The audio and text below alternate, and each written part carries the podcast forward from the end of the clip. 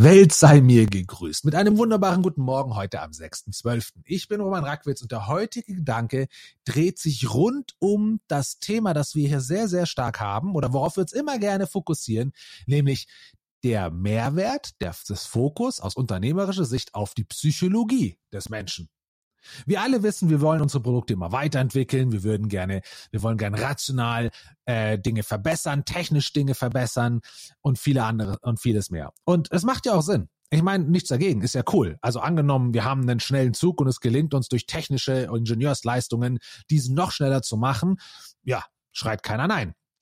Aber wir wissen auch in sehr vielen Dingen, was wenn man eh schon sehr gut ist, dann noch eine weitere Ingenieursleistung um draufzusetzen, um ein bisschen mehr zu bekommen, sehr, sehr teuer wird. Also das Beispiel ist, wenn ich einen Zug habe, der 50 kmh fährt, ihn schneller zu machen, ja, durch technische Errungenschaften, war nicht ganz so kompliziert, wie wenn ich jetzt einen Zug habe, der 300 fährt, um ihn jetzt nochmal 50 kmh schneller zu machen.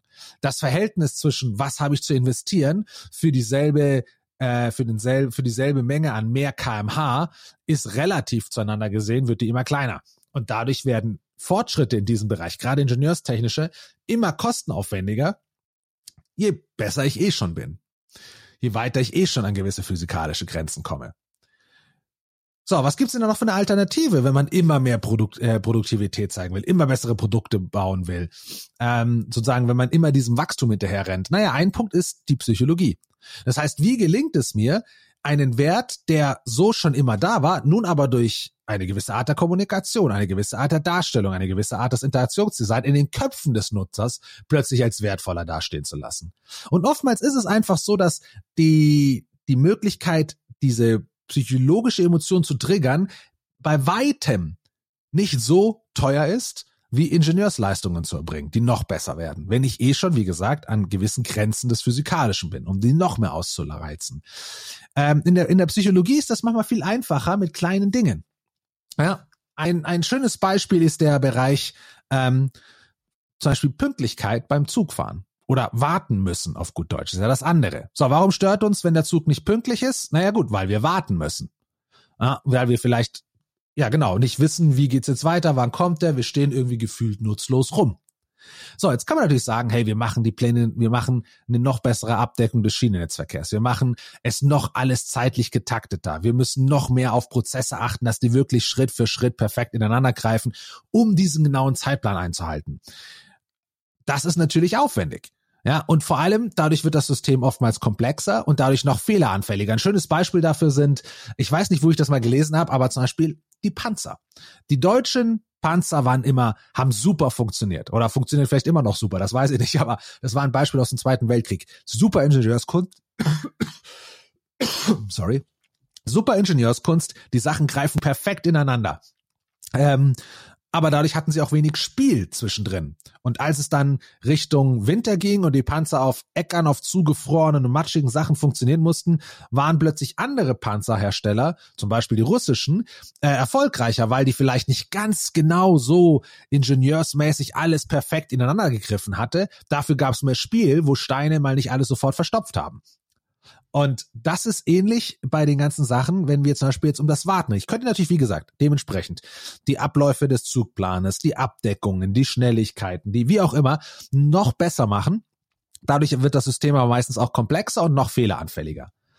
Was ein Riesenvorteil war, ist, als man dann angefangen hat, Wartezeiten, also Uhren aufzuhängen, um zu sagen, hey, der Zug kommt in so und so viel Minuten. Denn, und auch das hatten wir schon mal in einem dieser Gedanken hier, der Mensch ist eher bereit oder empfindet es als weniger schlimm, zehn Minuten zu warten, wenn er weiß, es sind zehn Minuten, als vier Minuten zu, äh, zu warten, wenn er gar nicht weiß, dass es vier Minuten sind. Die vier Minuten werden unerträglich, während man bei zehn Minuten weiß, worauf man sich einlässt. Man kann noch was eben dementsprechend vielleicht sogar noch was rausholen zum Anhören, zum Lesen, wie auch immer. Ähm, gilt übrigens auch als eine der großen Erfolgserlebnisse, äh, Dinge, Erfolgsgeheimnisse ähm, bei Uber. Im Gegensatz zu den Taxen, wo man angerufen hat und dann hieß es, das Taxi kommt, war Uber einer der ersten, die sehr, sehr groß den Mechanismus der Karte hatten. Man konnte in Echtzeit verfolgen, wann das Auto kommt. Und dadurch wusste man genau, wann man rausgehen muss, um genau dann zu kommen, wenn das Auto vorfährt. Schönes Gefühl, man muss vielleicht auch nicht im Regen warten. Passt super. Und das ist erstmal ein, das ist, hat ja nichts mit der Sache selbst zu tun. Ich musste nicht große Ingenieursleistungen machen. Ich musste einfach nur einen kleinen Effekt einbauen, der psychologisch sehr stark gewirkt hat. Und das ist aus meiner Sicht einer der interessanten Faktoren für dieses Jahrhundert. Ich werde nach wie vor auf der Ingenieursleistung, der Featureleistung, ja, der ähm, werde ich nach wie vor arbeiten müssen, die Sachen verbessern müssen.